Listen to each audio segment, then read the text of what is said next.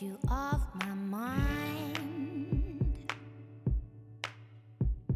And I can get you, get you off. 嗨，各位小伙伴们，大家早上好，我是瑶老师，欢迎大家来到今天这一期的英语口语每日养成每日一句 Express to Impress。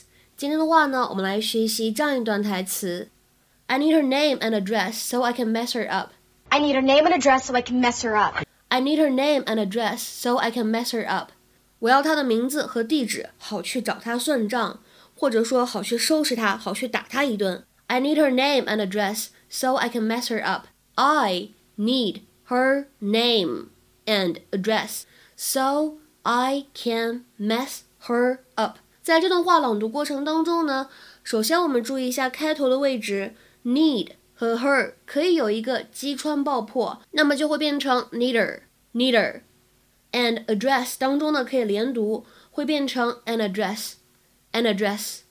然后呢，再来看一下整段话的末尾的位置，mess her 当中呢也可以有一个击穿爆破，所以呢 mess her up 我们可以读作是 mess her up mess her up。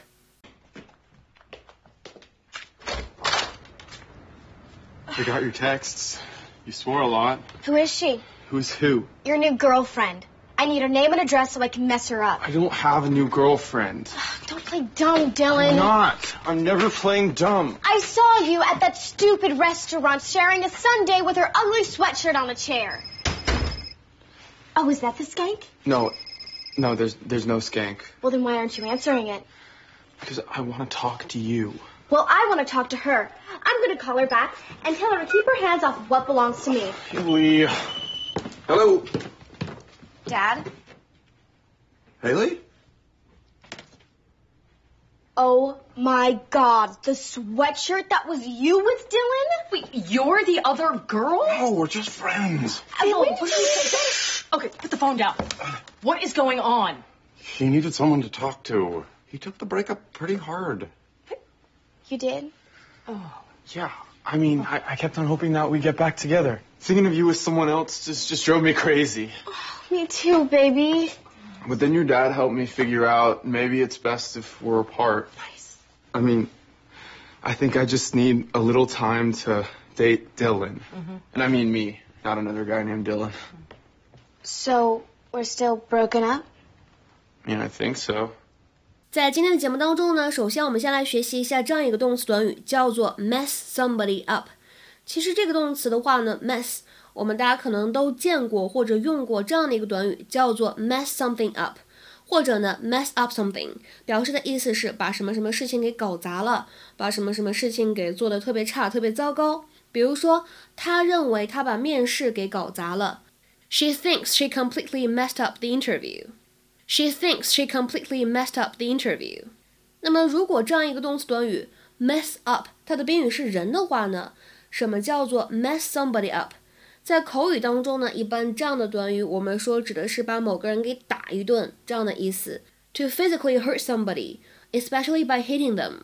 比如说，举一些例子。第一个，He was messed up pretty bad by the other guy。He was messed up pretty bad by the other guy。他被另外那个男的暴揍了一顿。 这个句子读起来比较的拗口，大家可以下去练习一下。那么再比如说第二个句子，Don't even start with me because I will mess you up.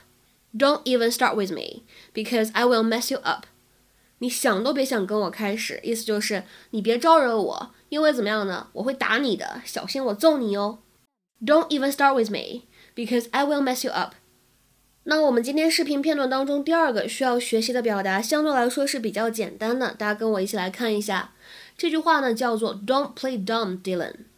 Don't play dumb, Dylan. 别装傻了，Dylan。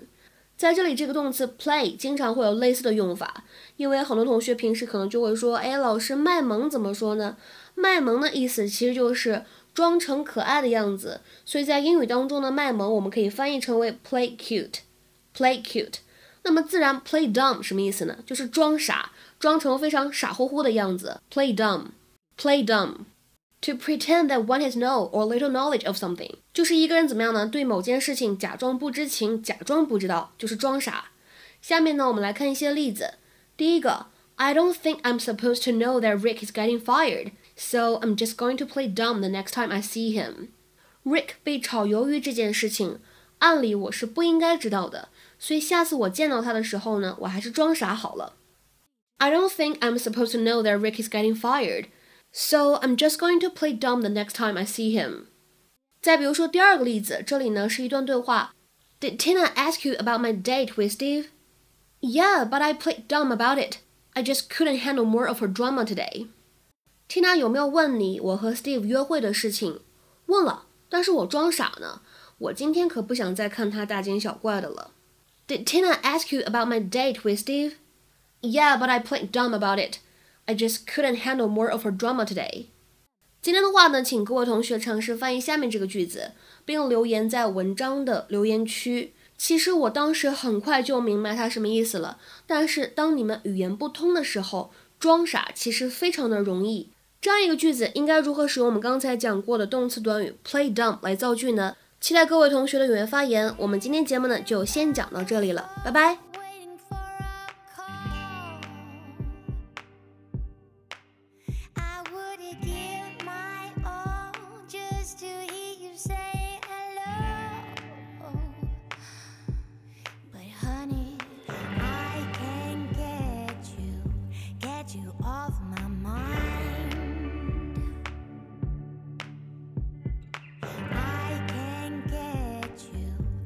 get you off my mind. I cleaned the house a thousand times just to get my mind.